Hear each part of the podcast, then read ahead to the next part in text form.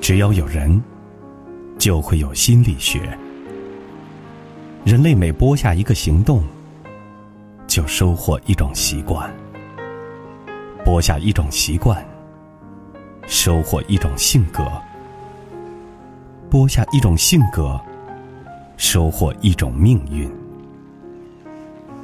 本期专栏，由书带你走进社会心理学最典型的七大神奇效应。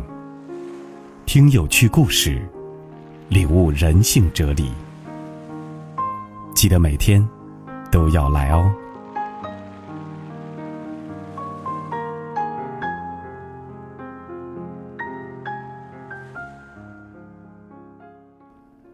领悟心理高原，七个神奇效应。今天我们分享的是宋清词的文章《刺猬法则》。离得太近会让人感到窒息，走得远一点儿，才能看到。沿途的风景。二零一八年的圣诞节，有一只小刺猬火了。作为一只浑身是刺的动物，小刺猬似乎去到哪里都会惹出麻烦。有一天上学，它的刺撞掉了狐狸和小猪的书本；坐校车时，它的刺扎痛了小松鼠；踢足球时，它的刺刺穿了足球。没有朋友的小刺猬孤独的迎来了圣诞节。忽然，门铃响了，小动物们都涌了进来，送给他一盒泡沫球。他们一起把泡沫球安放在刺猬的每一根刺上，然后送给小刺猬一个大大的拥抱。视频虽短，却很走心。有网友称：“把我给温暖哭了。”但是，我们需要冷静点儿。在现实生活里，我们每个人其实都是一个刺猬。伤人的刺，是无形的。都是成年人了，想要获得温暖又不至于伤害对方，还是得靠自己。西方有一则寓言，也是关于刺猬的。在冬天，两只刺猬要相依取暖。如果距离太近，会将双方扎得鲜血淋漓；如果距离太远，又无法互相取暖。所以，他们必须调整双方的位置，令彼此温暖又能保护对方安全。叔本华将这一寓言迁移到人际关系当中，提出了心理学当中著名的“刺猬效应”。与人交往时不能太远，这会产生疏离；也不能太近，这会失去界限。好的关系都是自带适当的距离的。夫妻间的距离感，增加彼此的亲密感。有人说，这世界太冷漠，所以要有人来爱我。于是，当他们找到自己的另一半时，就你侬我侬，不愿分离。殊不知道，没有距离感的爱情，就像两只挨得太近的刺猬，会将彼此扎得遍体鳞伤。之前看过一个恋爱类的节目，其中有一对恋人就是因为没有距离而对峙台上。女生说，男友无论什么事儿都想插上一脚。跟朋友聚个会，男友先问清楚到底是男的还是女的，并且严格限制我回家的时间。出门逛街，男友会去检查她的衣服会不会太短，检查合格了才能出去。这个女孩子被男友的控制欲折磨得疲惫不堪。我好像完全受你监控，已经没有了自由了。男友在台上不断的辩解：“我是为了你好，是关心你，是爱你。”但评委老师的一句话，却道出了本质：真正的爱，是接受，不是忍受；是支持，不是支配。要给对方留空间，而不是由自己支配一切。我们常说距离产生美，并非没有道理。离得太近会让人感到窒息，走得远一点儿，才能看到沿途的风景。那些把关系经营的十分美好的夫妻，都是懂得给亲密爱人加一点距离。最近上映的纪录电影《四个春天》，讲述了导演父母的日常生活，普通而又平实，却让人感动。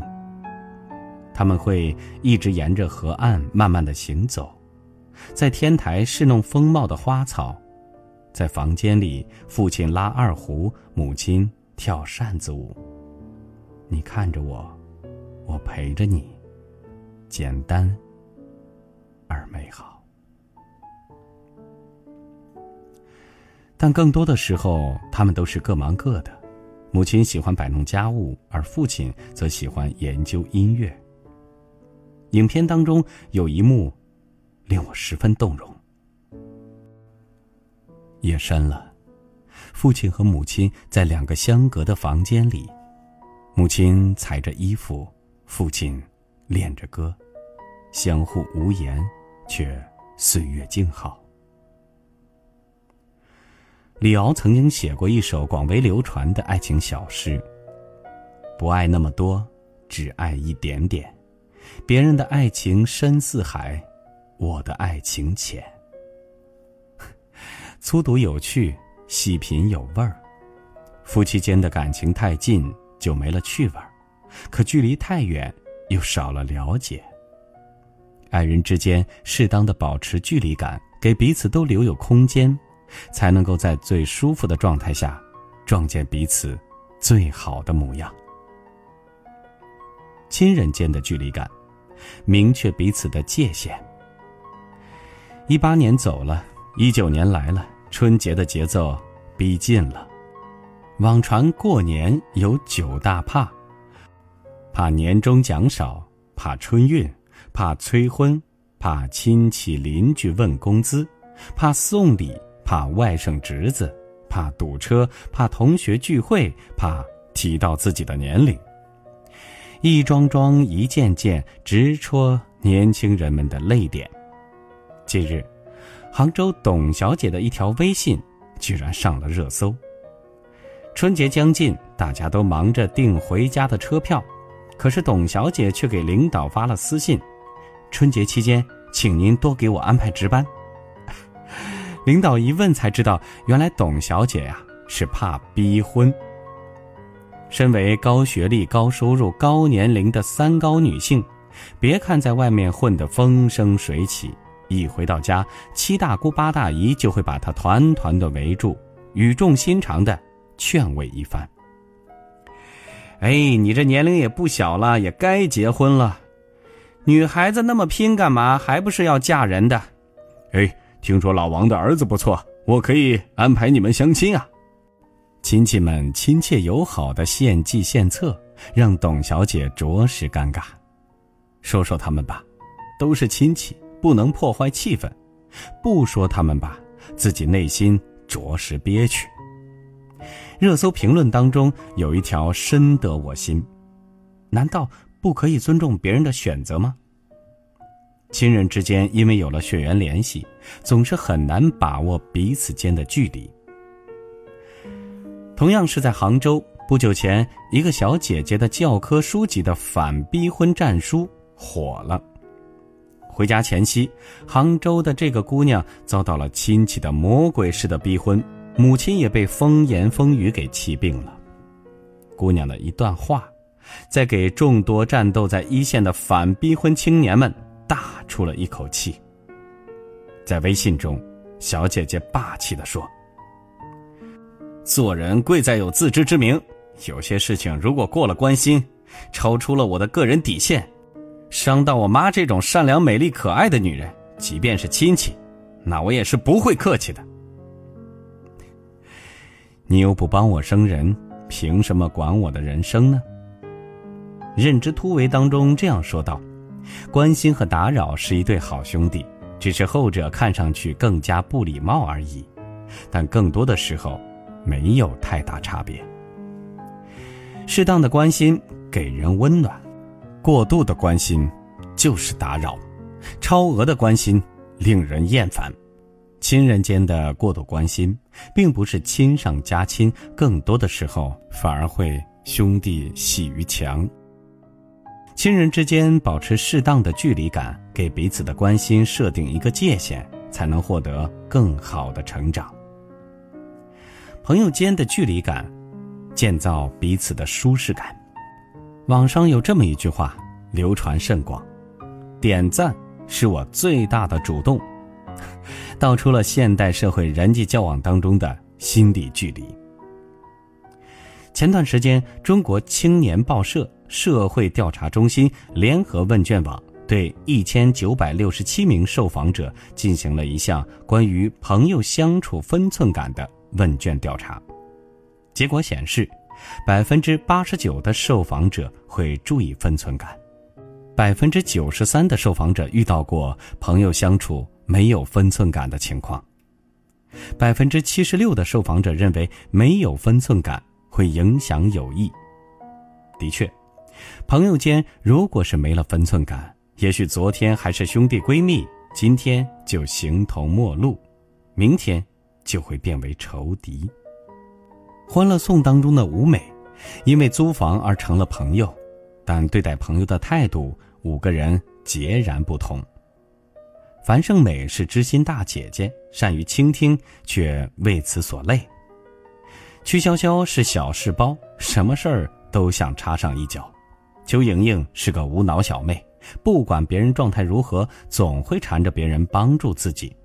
他们都没有朋友之间应该把握的度，只有安迪拎得清。他对朋友关心，但绝不越界，能帮忙的竭尽所能。不赞同的绝不插手，既独立又亲密，反而和所有人都保持了稳定长久的友谊。庄子有云：“君子之交淡如水，小人之交甘若醴。”初读不解其意，历经人事之后方解其中内涵。再好的关系都要保持合适的距离，失去距离感的友谊或许看起来很亲密。但很快就会产生更大的隔阂，将双方推得更远。三毛说：“朋友之间分寸不可差失。朋友间的舒适感需要距离来维系，不随意插手，亦不漠不关心，刚刚好的友谊才是最好的友谊。活得通透的人都是自带距离感。”蔡康永被人称之为是高情商教父，每个和他接触过的人都感到如沐春风，但很少有人知道，蔡康永的情商之道就在于与外界保持一定的距离感。在一次采访当中，蔡康永如是说：“过于热情不是一个人维持良好关系的方法，关系太远令人生疏，关系太近令人生厌。”关系正好，令人生机勃勃。安妮宝贝在《素年锦时》当中说过这样的一句话：“最简单的解决方式是保持距离。”那些活得通透的人都带着合适的距离感，尊重对方，更加珍视自己。就像冬天中相互取暖的那两只刺猬，既温暖，又自由。